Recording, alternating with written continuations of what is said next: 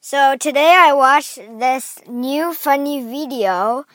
Like, it's very similar to the ones you saw yesterday, but except this one is about a kind of a little stupid magician. Well, he's not stupid, but he's pretty funny.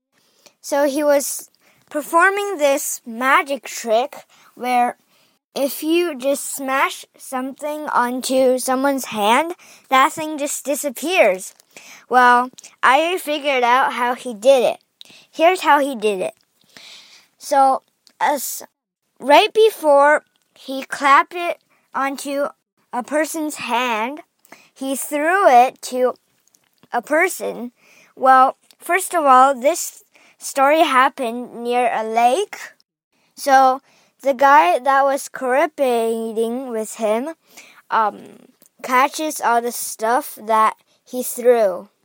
But the real funny part, okay, here's the real funny part. Um, he borrowed the guy's phone and clapped it onto someone's hand again, as usual. And the guy near the lake didn't catch it, and the phone um, just went flying in the lake and I don't know how he did it, but um, a- another guy was holding a cup of coffee and he opened the lid and the phone was inside there. Like, I don't know how he did that. But I think I know.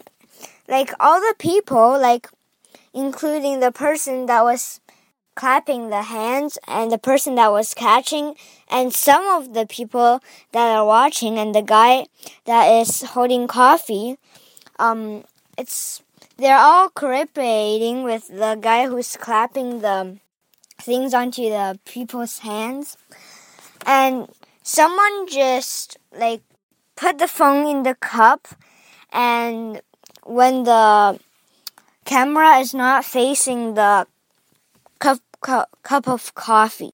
So I think that's how they did it.